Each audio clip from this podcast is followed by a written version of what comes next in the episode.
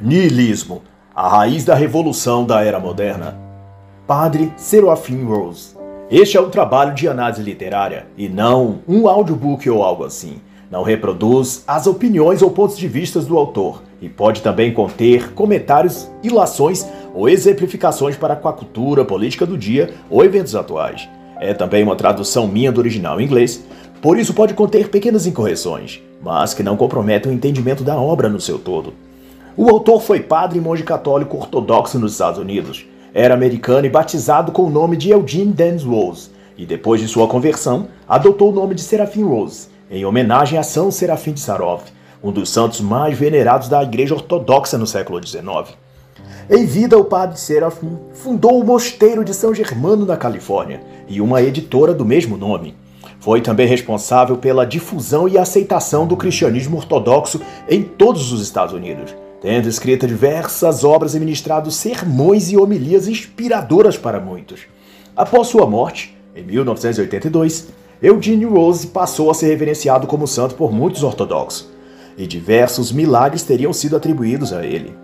Nessa obra, ele trata o tema do niilismo e o relaciona a todos os efeitos da modernidade. A cultura, aos hábitos, escolhas e preferências morais, e outras que enveredam a vida social e comum da atual sociedade. Na visão dele, o homem moderno luta contra Deus. E nessa luta, adere a tudo que possa tomar o lugar de Deus e processar um apagamento de tudo que seja espiritual de sua vida. Antes de sua conversão nos anos de faculdade, o próprio Serafim Rose fez esse trajeto, tentando se afastar de Deus, e mergulhou em filosofias e religiões de mistérios orientais como forma de transformar Deus naquilo que ele não é, numa força impessoal e distante ou diluída em forma de energia abstrata nas coisas e objetos ou no espaço ao redor. Em alguns aspectos, essa maneira de pensar, quando se consegue acreditar de fato nela, é até estimulante, gera até um certo nível de bem-estar. Mas à medida que o tempo e os eventos da vida trazem o aprofundamento da necessidade de se ter respostas mais consistentes àquelas teorias e marketing literário dos escritos ateístas, agnósticos ou até esotéricos e gnósticos se revelam uma grande armadilha para a consciência e vão levando o indivíduo a uma espiral de vazio existencial e de falsas esperanças, que ao invés da estabilidade e paz mental, a pessoa encontra desespero, solidão espiritual e perda de sentido. E nesse ponto, muitos se dão conta de estarem obsediados por forças espirituais que julgaram não existir ou não interferir na vida humana, porque eram impessoais ou abstratas, etc. E as convicções filosóficas, acadêmicas ou intelectuais que ele achou que poderia se apoiar afundam-no na lama da incerteza e da fome espiritual que eles nunca conseguem saciar com suas teses e afirmações elaboradas sobre a não existência de Deus, ou sobre a morte de Deus, ou quaisquer das blasfêmias que costumam apegar-se para calar a voz de sua alma que grita por Deus desesperadamente. Deus é o lar onde nossa alma quer viver. Essa é a única condição de realidade possível e qualquer outra coisa será um substituto ineficiente, que mais cedo ou mais tarde se revelará insuficiente e mergulhará a pessoa no completo caos interior. E é sobre esse caos interno que trata o Padre Serafim nesta obra, e que a cultura ou filosofia moderna chamam de niilismo, que não passa de um conceito ou esquema de negação da verdade absoluta, e na ausência de uma verdade basilar e primordial, tudo se torna verdades pessoais menores e cada pessoa que expresse qualquer coisa passa a ser em si mesma porta-voz de uma verdade. No fim, ela mesma é Deus, já que não há nenhum Deus pessoal em nenhum lugar. Qualquer um e todos podem ser deuses e ocupar a vaga. Mas a questão é que a negação da verdade é a adesão ao relativismo, e essa é a base do niilismo, que por sua vez faz romper as fibras que unem e mantêm a musculatura social que um povo ou lugar depende para viver e existir como civilização minimamente organizada. Para o autor, então, quando o indivíduo se esvazia de sentido e de propósito, e quando perde a fé ou convicção na verdade, sua reação seguinte é tentar encontrar outras coisas em que crê e se apoiar psiquicamente. Alguns encontram teorias revolucionárias que prometem o céu na terra e sempre oferecem um objeto a quem canalizar o ódio e revolta. O fascismo, o nazismo, o comunismo, todos são protótipos de falsos deuses e religiões instauradas para substituir a Cristo e a fé cristã. Mas há outros que se refugiam em psicotrópicos como drogas, bebidas ou entorpecentes, cuja ideia também é a mesma: substituir ou preencher o vazio deixado pela expulsão de Deus da alma humana, pelo niilismo e esvaziamento das certezas espirituais. Todavia, essas coisas, segundo observa o autor, são reações externas e aparentes de algo que se instala ainda mais no interior e camadas profundas dos indivíduos e da sociedade. E a questão se dá da seguinte perspectiva: se o conceito de verdade absoluta é extinto de uma sociedade, logo a sua percepção de justiça também é perdida ou abandonada em seguida. Se não há verdade, também não há certo e errado. E sem essa distinção, a justiça é impedida de ser aplicada, pois o que é justiça do ponto de vista de um passa a ser apenas mais um ponto de vista possível ou aceito, mas também tanto quanto outros demais pontos de vista de vários agentes sociais, já que todos têm a sua verdade, têm também seu próprio senso de justiça e seu direito de reivindicá-la. Assim, o que se oculta por trás desse esvaziamento da verdade é a total anarquia, já que todas as opiniões, todas as versões de verdade e todas as reivindicações de direitos e justiça não podem ser atendidas ao mesmo tempo, espaço e lugar. O que sobra então é a discórdia e a imposição de sua própria verdade e justiça. Ou a do grupo mais forte na sociedade, de tal que a alegação de que todos têm a sua verdade acaba fazendo com que todos sejam obrigados a seguir a verdade de alguém ou grupo ou facção mais forte que impõe suas próprias verdades aos demais e dessa ótica, a hipótese do niilismo de que a verdade absoluta não existe e tudo é relativo incita e abre caminho para um sistema anarquista e autoritário depois.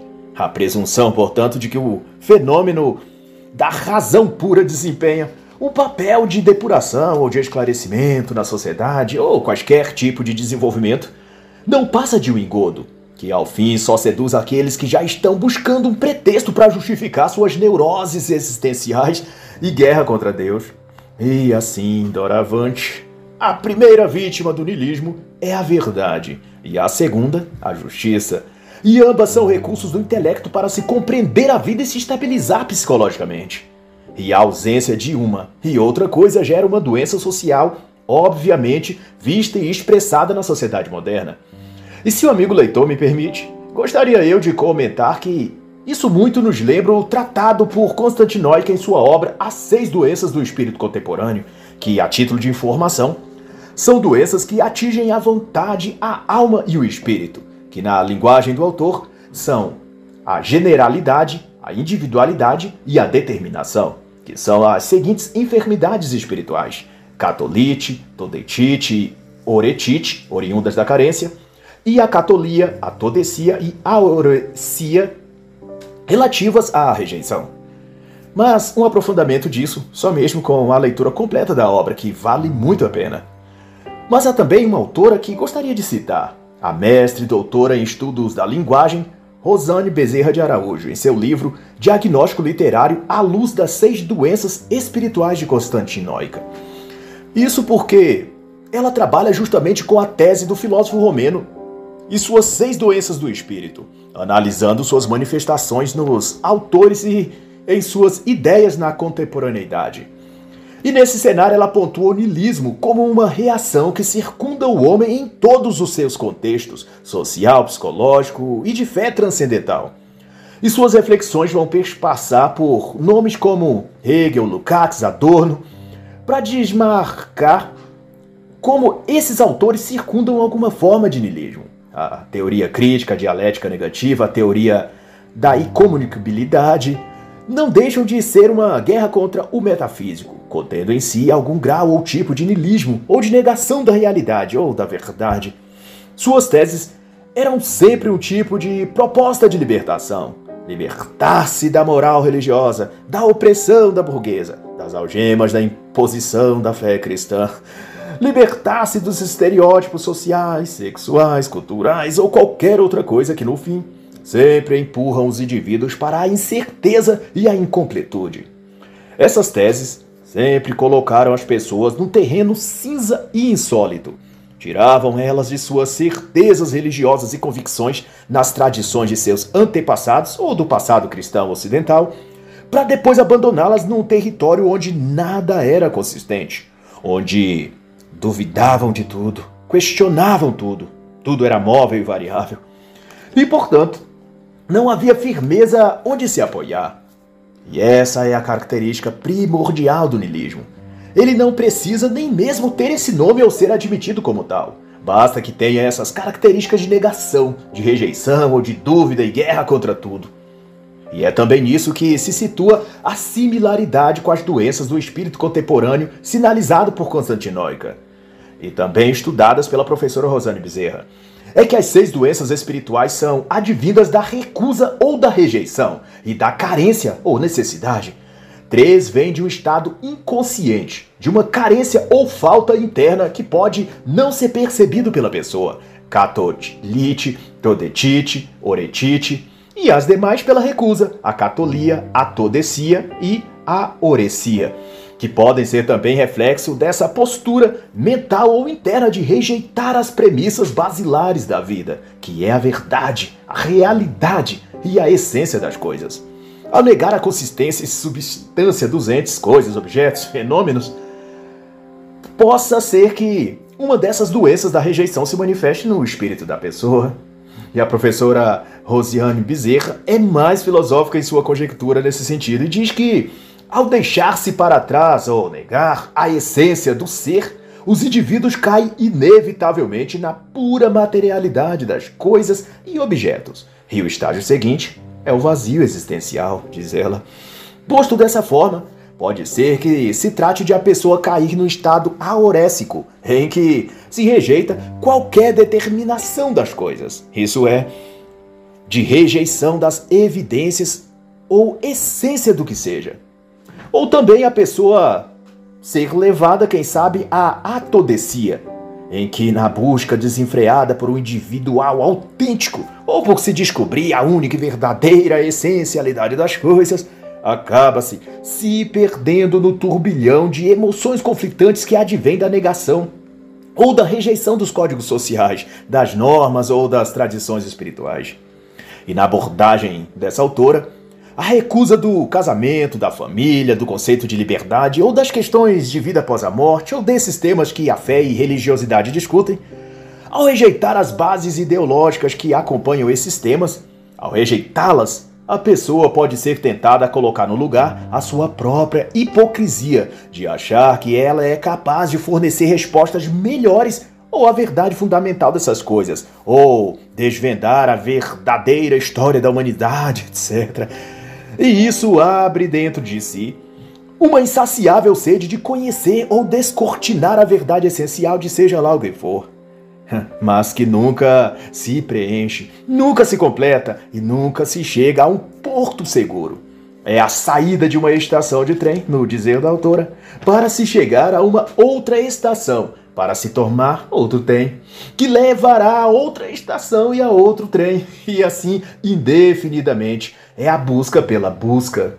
E no contexto que aqui é tratado, a atodecia pode ser desencadeada pela adesão da mente ao niilismo, ao se passar a crer nas ideias que se vinculam ao niilismo. Nesse exemplo, negar os séculos de tradição, fé e cristandade que forjaram valores morais e códigos sociais supondo que eles não expressem a verdade ou que são frutos de uma estrutura patriarcal, machista, burguesa, opressora, o que for. E daí estar que a necessidade de reformar esses valores, à custa de rejeitá-los, para achar alguma tal verdade superior. Essa essência perdida, porém, nunca é encontrada. E aquele que rejeitou intelectualmente essas antigas bases se verá então viajando de estação a estação no trem da atodecia, negando tudo, mas sem encontrar onde pousar sua consciência e sua alma em espírito. Mas concernente ao que Padre Serafim disserta, ele diz que, em última análise, o nilista está, em certo sentido, doente, e sua doença é um testemunho da doença de uma época, ou de uma geração ou desta civilização, se você preferir. Mas ele também diz que o niilista é tanto parte da causa como também é ele próprio vítima dos males que há na sociedade contemporânea, seja na ordem social, religiosa ou qualquer outra. E aqui, Serafim Rose também alerta para o invólucro de que o niilismo se envolve, para não se mostrar o que ele é realmente defesa das liberdades, a causa da justiça, o progresso da humanidade ou algum ideal humanístico, há sempre uma cobertura boa e bonita ou altruísta colocada em torno daquilo que é de fato o niilismo ou seus ideais e teorias. E um destaque do autor quanto a isso é que, embora o conceito de niilismo e suas ideias estejam em toda parte e lugar, o próprio nome niilismo não é falado e nem admitido como parte do estado de ser de nenhuma das teorias modernistas. Ao contrário, algumas dessas teses supõem até combater ou criticar, pelo menos, aquilo que chamam de niilismo. Nesse sentido, faço eu uma exemplificação. É como o ladrão que grita na rua: pega ladrão! Mas não passa de um artifício de desviar a atenção de si mesmo enquanto passa incólume pela sociedade. Tal assim, quando vemos autores e pensadores modernistas escrevendo sobre tal fenômeno, parecem se voltar contra os efeitos do niilismo, mas são justamente suas teses e posturas intelectuais que ajudaram, por um meio ou outro, a esvaziar a sociedade de suas bases e certezas, fazendo-a cair num vício de negação e rejeição da verdade, da qual ela não conseguirá jamais se libertar-se. Não é esse o caso do pai do niilismo filosófico Nietzsche? Hum. Mas, antes de avançar aqui, eu deixo a recomendação de uma obra e autor que acho relevante ao assunto aqui discutido: Scott Hahn e o seu livro Todos os Caminhos Levam a Roma. Apesar de se tratar de uma obra ou relato de seu testemunho pessoal, Acho produtivo e esclarecedor diversos pontos que ajudam a aclarar sobre o drama da busca por uma base existencial em que apoiar a fé e a inteligência quanto às verdades espirituais. E é exatamente o que o niilismo tira das pessoas para mergulhá-las no vazio e revolta indefinida. Nessa obra eu separo o capítulo 6 como muito contundente nesse sentido. Scott Hahn chama de ir a Roma é voltar para casa. E o conceito é que, na experiência dele, encontrar a fé católica foi encontrar o seu eixo pessoal e espiritual. Ele parte da visão de que estudar a fé, as escrituras e se colocar de mente aberta aos argumentos e ideias que ele teve contato nos seminários, centros de estudos e paróquias por onde passou ao preparar o seu doutorado em teologia e sagrada escritura, fez com que ele enfrentasse tudo o que acreditava ou não mas de forma intelectualmente honesta, sem a postura rígida de muitos ateus ou niilistas de quem está amargurado e em combate contra Deus ou algo assim. Han conta que sentiu-se desafiado a viver as convicções que lhe era apresentado. E identifica nisso a causa da perda da fé de muitos. É que eles expressam uma verdade com os lábios, mas não se dedicam a fundamentar suas ações e sua vida de acordo com aquilo. Daí passam a sofrer um processo de corrosão interna, onde os supostos valores em que acredita é atacado pela razão secular, pelos vícios, pelas dificuldades gerais da existência ou qualquer coisa desse tipo. E diante de uma constante acusação interior de sua mente, que lhe aponta as dubiedades em que vive e etc., essa pessoa se esfria da fé e, como contrapartida, passa a atacar aquilo que antes ele acreditava. Quando tudo o que tinha de fazer era reconhecer seu erro e negligência, se arrepender e voltar de onde caiu.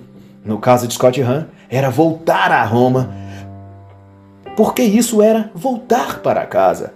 Isso era o seu espírito e alma voltar à paz, voltar a estar sossegado e tranquila. Ao estudar a religião, ao invés de combatê-la, como fazem os nihilistas e ateus ou os comunistas, Hans se desembaraçou do rancor e revolta que costuma tomar os céticos e atrapalha sua reflexão, e pôde perceber então como eram fortes, estáveis e contundentes, no dizer dele, os ensinamentos morais da igreja. E nessa ordem de coisas apurou quanto o casamento, a família e sua atuação e presença na sociedade tinham uma função e propósito fundamental, e que, por conseguinte, testemunhavam o poder e a consistência da fé e da igreja.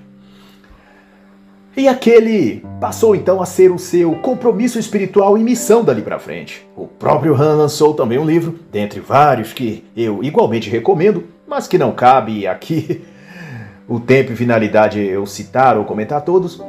Digo a obra Razões para Crer. Mas, de volta às ponderações do Padre Serafim, ele explica que Nietzsche sintetizou o niilismo como conceito de que não há verdade que não há um estado absoluto de coisas, nenhuma coisa em si. Isso é, tudo é relativo. Toda coisa está relacionado, equiparado ou procede de outra. E se atentarmos, na esteira disso seguiu-se uma série de outras assertivas igualmente nocivas, como a do cientificismo em que promove a idolatria da ciência, sob a alegação de que não se pode provar afirmações metafísicas, logo elas não são verossímeis.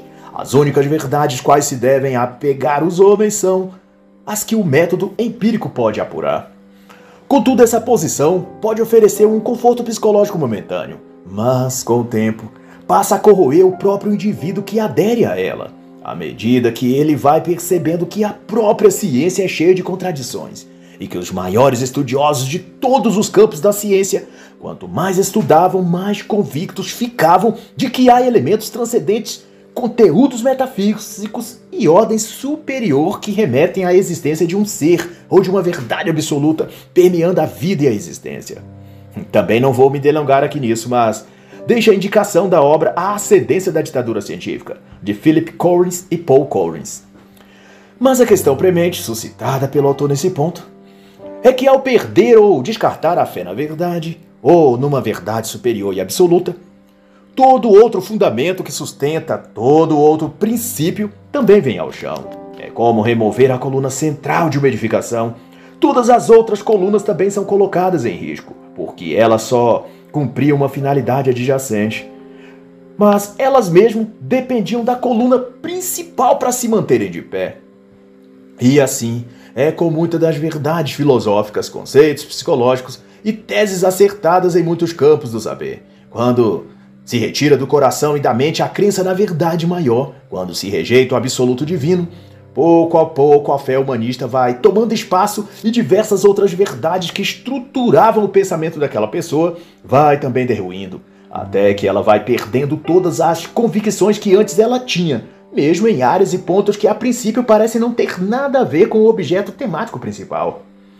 É por isso que muitos que começam simplesmente deixando de crer em Deus não muito depois está afundado nas drogas ou numa depressão que a leva até a cometer suicídio.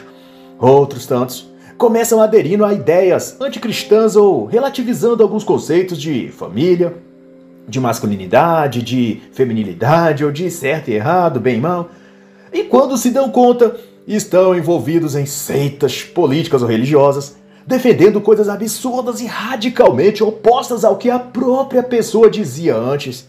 É que uma a uma as colunas de sua vida vão caindo, se a sua coluna principal, que é Deus e a fé na verdade suprema, é por ela rejeitada.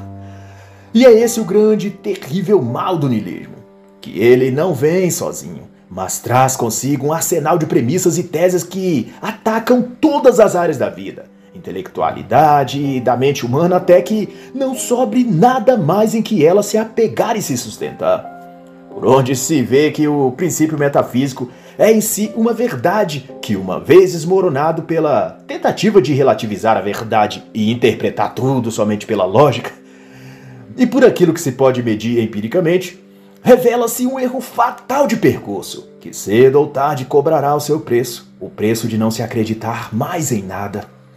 E aqui eu acho oportuno fazer uma digressão, por minha própria conta, para mencionar que é um caminho comum daqueles que começam criticando ou questionando algo já estabelecido e consolidado, como a fé cristã, a veracidade do cristianismo, a existência de Jesus, a manutenção dos valores judaico-cristãos, a inerrância da Bíblia e etc.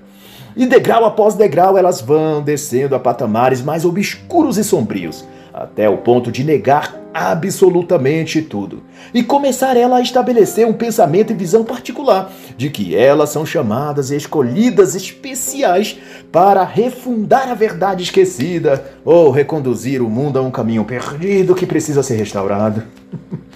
E aquele que era um simples e humilde questionador em busca de desmascarar as mentiras ou enganos que ocultam a verdade, passa a se posicionar como um porta-voz iluminado da verdade que ele, ele próprio descobriu ou lhe foi revelado. Mas isso não é o pior.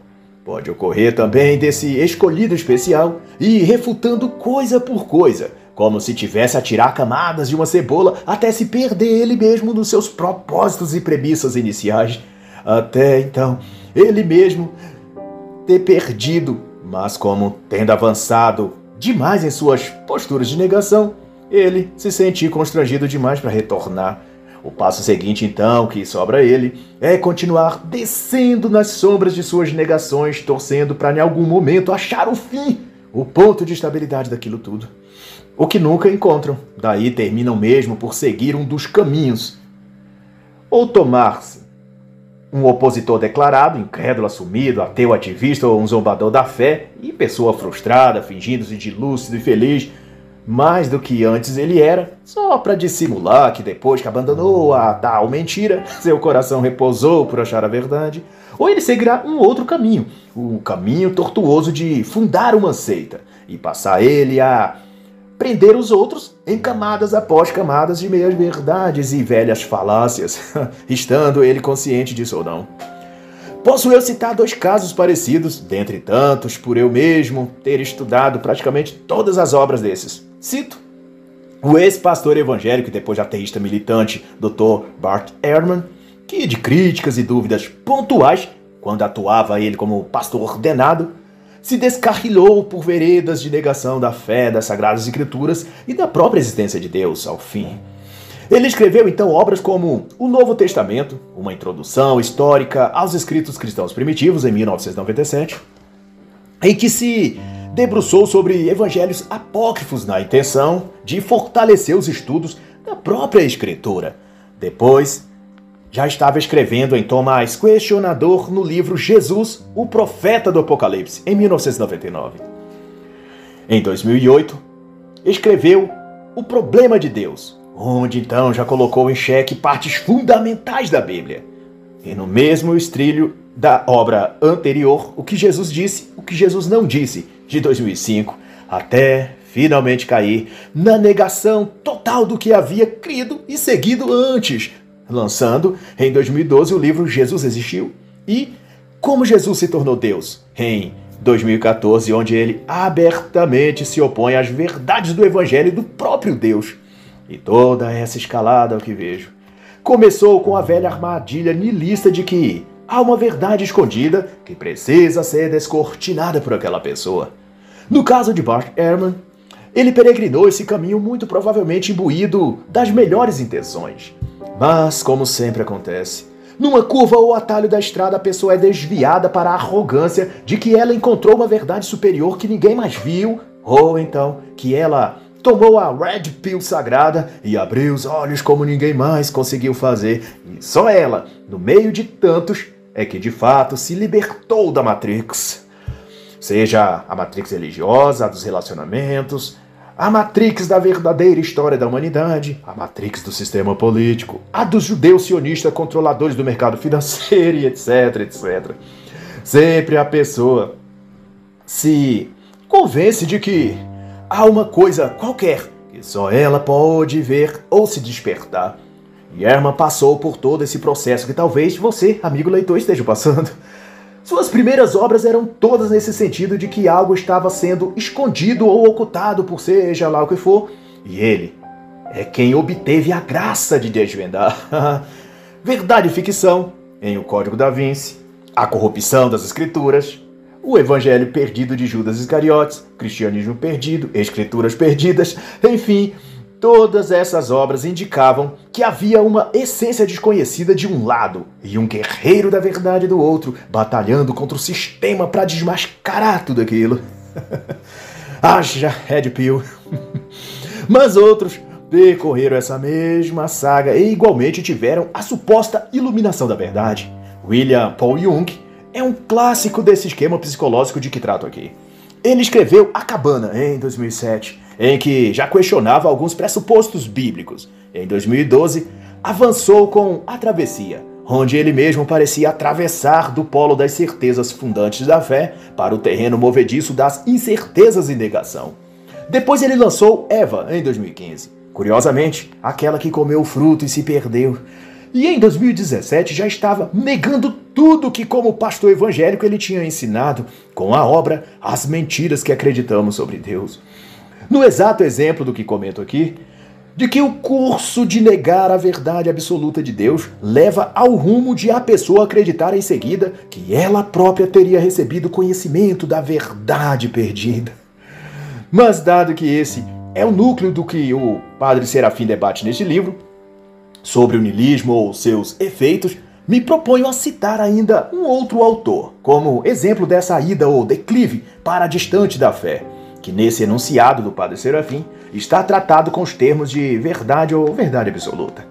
Reporto-me então ao autor Frank Viola e suas inúmeras obras que, de simples críticas específicas, foi adentrando a mesma espiral de negação para onde o niilismo envia todo aquele que começa bem intencionado a colocar em dúvida a sistemática verdade das escrituras ou da própria questão da verdade em si.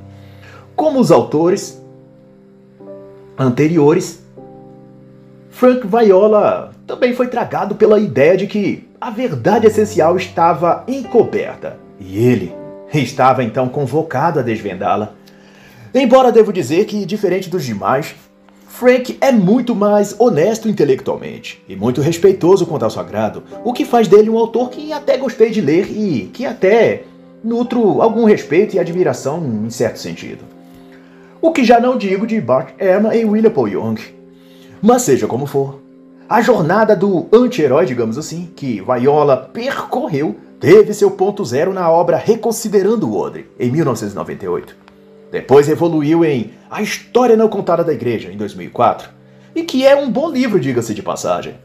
Depois avançou em 2005 para Cristianismo Pagão, um best-seller, e foi consolidado com a obra Reimaginando a Igreja, em 2012, em que já aí ele já estava, como se diz, fora e liberto do sistema religioso e arrastando a muitos junto com ele.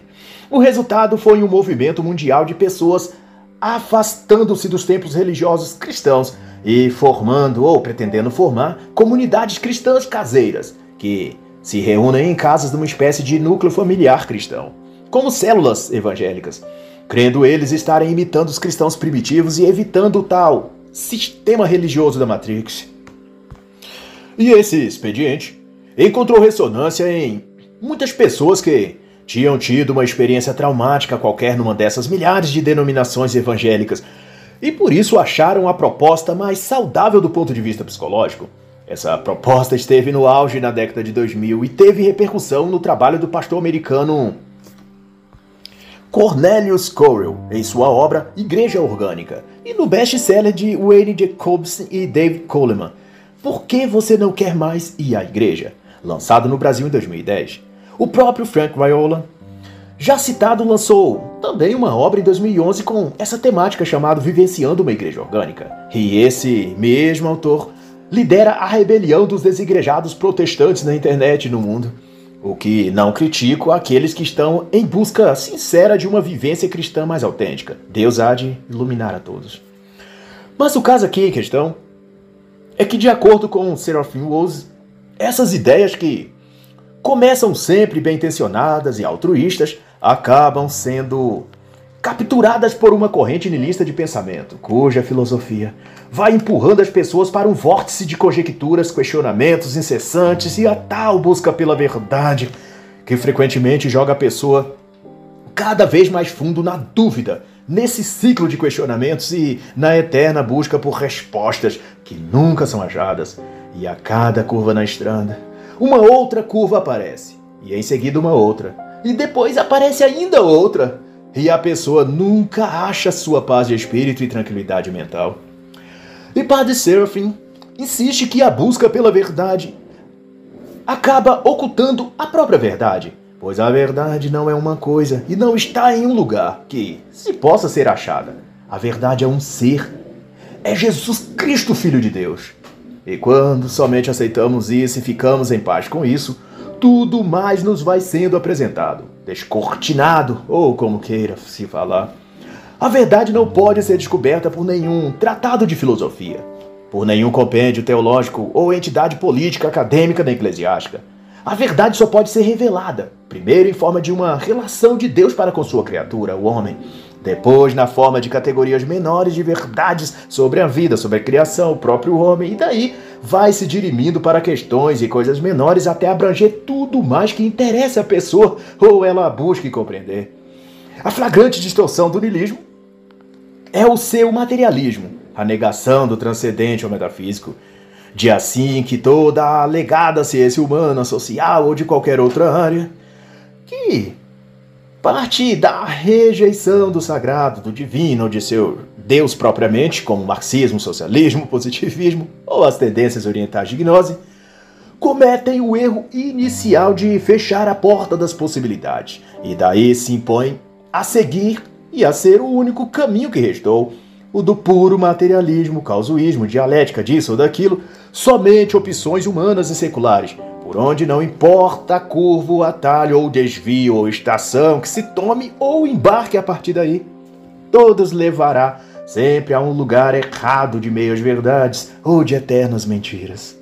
O niilismo, portanto, está manifestado com quaisquer outros nomes em cada uma dessas correntes filosóficas, porque é como uma artéria principal de onde sai o grande fluxo de enganos e ilusões, e todas as demais vãs filosofias são como veias menores que saem da artéria para irrigar pequenas mentes e aquelas almas vagantes que já se distanciaram da verdade ou do sentido existencial. e partindo disso, pode ser a fim de certo que todo saber humano que se ramifica do niilismo são prejudiciais, porque carregam em si algumas veracidades. Seus conteúdos, no entanto, estão envenenados, contaminados pelo mal da negação e da rejeição da verdade absoluta. São elas o agnosticismo, a gnose, o marxismo, como já citado, o positivismo, o materialismo dialético ou toda outra coisa similar. Durante a Revolução Francesa, precedida pelo Iluminismo, para você ter ideia, foi esse o ideal buscado e defendido de que a verdade precisa ser descortinada e a liberdade feita surgir a partir dela. Fizeram-se então renascer aquilo que supunham que a idade medieval tinha obstruído. E era tudo o que o paganismo grego das artes mágicas que as religiões antigas praticavam e chamavam de verdade de liberdade. O renascimento quisera nessa parte resgatar o que havia de pior e de mais obscuro no Egito, na Grécia, na Pérsia, Babilônia, ou seja, onde for e, em nome da fraternidade, do conhecimento ou da sabedoria, criaram um estado caótico de barbárie, onde se negava a Deus, mas se abraçava divindades egípcias, helenísticas, sei lá o que mais. E de onde se depura que o niilismo não é a ausência de tudo, mas o preenchimento de tudo pelo vazio é o nada em forma de negação e de rejeição, correndo as bases individuais, sociais e espirituais das pessoas como um câncer se alastrando e não deixando sobrar nada. E se você precisa de nomes para entender, vai aí. Hegel, Hume, Marcuse, Horkheim, Adorno, Karl Marx, Nietzsche, são todos nomes que Padre Serafim cita no decorrer do livro. E todos tendo em comum o fato de terem produzido conteúdos que desviaram e ainda desviam as pessoas da verdade, fingindo elas estar exatamente fazendo isso, buscando a verdade. Mas são construtos desviantes e que não trarão paz mental nem espiritual para nenhum daqueles que deem crédito às suas obras e produções.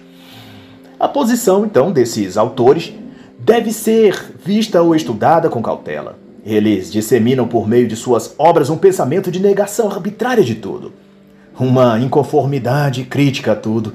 Nada é correto, nada é estável, nada é permanente na visão deles. E diante disso, toda tradição espiritual cristã, toda a fé na verdade, toda espiritualidade ou fé, tudo é esmiuçado como pedra sob o martelo nitiniano ou hegeliano ou adorniano. tudo que antes era claro para a pessoa se torna obscuro e empalidecido. E depois, anos depois de passar pelo agnosticismo, pelo espiritualismo oriental, pelo ateísmo, pela depressão. Ela se descobre então sozinha e sem respostas, presa num lugar vazio do niilismo de onde Nietzsche, nem Marcuse, nem Karl Marx ou Horkheimer virá atender suas súplicas e salvá-la. Mas não são só pensadores da ala, digamos, progressista que enchem o coração das pessoas de coisas negativas. Padre Serafim também infere ao estoicismo, por exemplo, e sua escola de filosofia que, do mesmo modo, se não dosado bem, pode preencher as pessoas das mesmas cargas de negação, de dúvidas e questionamentos acerca de tudo e levá-las à cegueira espiritual tanto quanto aquelas outras ideias dos frankfurtianos. E no fim, essa pessoa se achar no mesmo lugar de vazio existencial que qualquer outro que tenha seguido Marquise, Marx, Webb ou Lukács estão.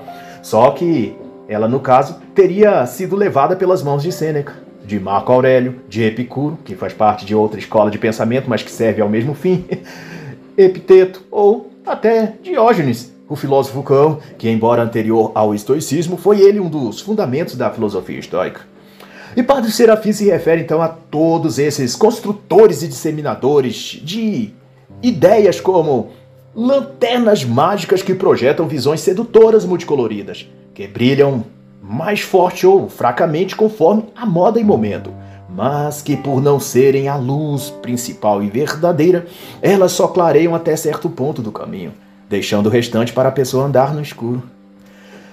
Alguns desses conceitos, ou luzes filosóficas, advêm na realidade dos Geist, ou espírito da época, e por isso não têm conexão com a verdade maior e absoluta. São fragmentos da revelação cristã, mas que estão já tão diluídas pelo tempo em que se distanciaram da artéria principal, que secaram e desnutriram-se, se tornando incapazes de saciar a grande fome de verdade que subsiste na alma humana.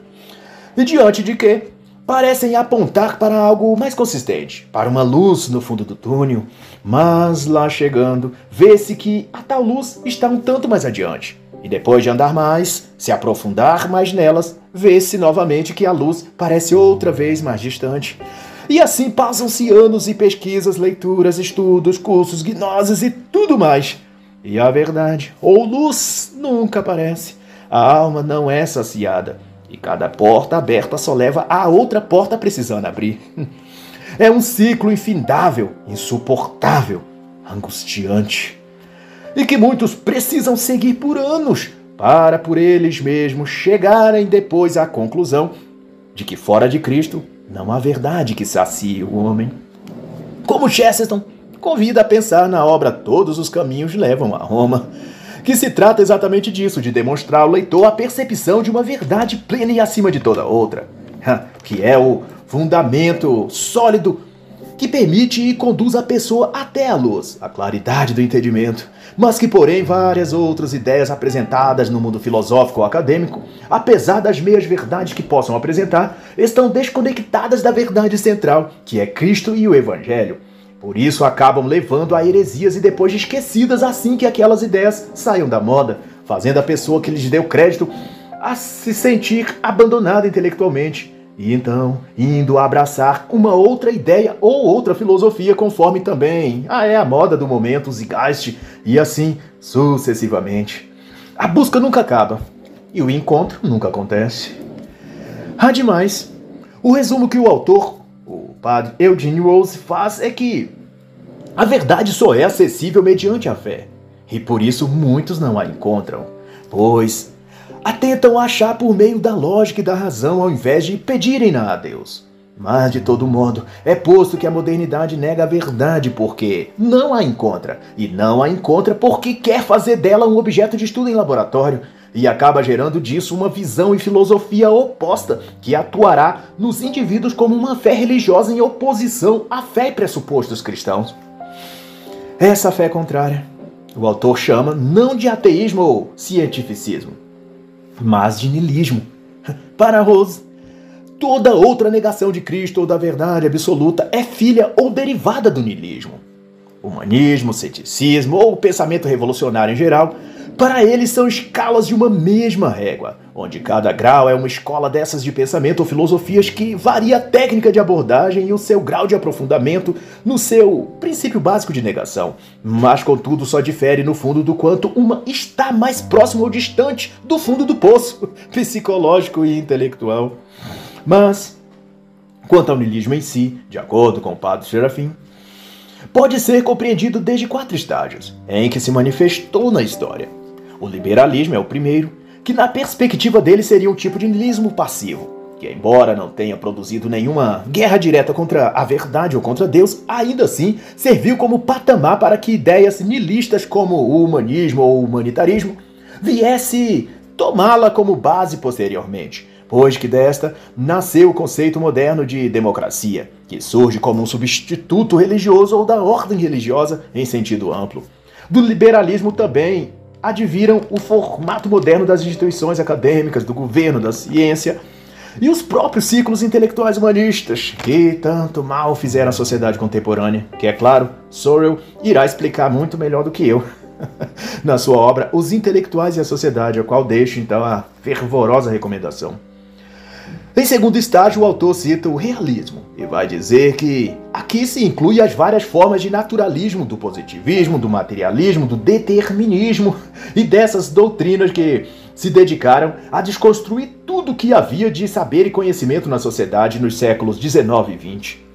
E da premissa de Eugene Rose, o realismo postulou que nada existe além do que é óbvio, o que é uma declaração abertamente niilista por definição. Já a terceira etapa do niilismo, ao ver de Serafim Rose, foi o que ele chamou de vitalismo, que foi expressado na esfera de influência política principalmente, gerando como resultado ideias totalitárias e ditatoriais, sob o pretexto de recompor, de reformular, regenerar ou revitalizar a sociedade.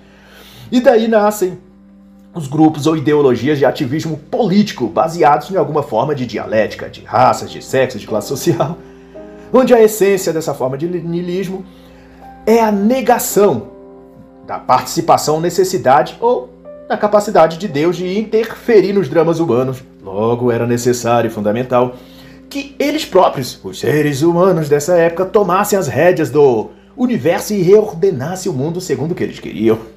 E assim se sonhou uma nova terra, um novo homem, mas tudo construído pelo próprio ser humano, sem a opinião ou participação de Deus que para esse tipo de niilismo não existia de qualquer modo. E o quarto tipo de fenômeno niilista foi então o da destruição. Esse, por sua vez, está abertamente em oposição a tudo que chama em verdade, justiça, beleza, bondade. É a recriação da civilização a partir da sua destruição, de suas cinzas. Ele mira, portanto, as instituições religiosas cristãs, a família, os filhos, a sexualidade, tudo que se estabelece na cultura e vida humana como fonte de segurança e estabilidade. Esse niilismo moderno visa destruir. Ele se expressa, portanto, através do transhumanismo, da nova ordem global, da tecnomagia e também das técnicas e tecnologias de virtualização da vida humana. Mas faço aqui uma nota para esclarecer que, no tempo que o autor escreveu essa obra, não se usava os termos virtual ou virtualização. Portanto, essas expressões usadas por mim são em substituição ao que ele diz ao usar as palavras alienação ou alienante, ou vazio de pensamento ou pensamento hedonizado, que confluem para o mesmo sentido dado o contexto da captura tecnológica da era contemporânea. Por fim, o sentimento desse niilismo moderno e atual é derrubar a confiança das pessoas nas coisas, entes ou estruturas que antes elas tinham como sólidas. E ao aniquilar a fé mais fundamental das pessoas, prendê-las então num vácuo de vazio moral, intelectual e espiritual. Posto que essas pessoas não mais acharão em que se firmar, em que acreditar e nem para onde seguir no mundo em que ela se vê desintegrar-se e onde não há mais nenhuma certeza a qual se apegar. E se Nietzsche promulgou que Deus está morto, então coube ao niilismo fazer esse enterro. Mas muito ainda diz o autor sobre isso. Ele fala da rebelião do niilismo contra Deus ao discorrer sobre a teologia e o espírito do niilismo. Ele tece um formidável capítulo também sobre a adoração do nada, onde identifica uma força opositora ao espírito de Deus, a egrégora do não ser, em a qual é objeto de adoração dentro do próprio niilismo. Enfim, muita coisa interessante, mas que comentá-las aqui demandaria muitas mais horas, das quais nem eu nem o amigo leitor, acredito, dispõe. mas então que fique o incentivo para que se busque livros e conhecimento. E assim então está escrito: Eis que o machado está posto à raiz das árvores. Aquela árvore, pois, que não der bom fruto, será cortada e lançada no fogo. Ele tem a pá em suas mãos limpará a sua eira e recolherá o seu trigo no celeiro. Porém, queimará a palha num fogo que nunca se apagará. Mateus 3, 10 e 12. E assim encerra a análise da obra Nihilismo, a raiz da revolução da era moderna, de Padre Serafim Rose.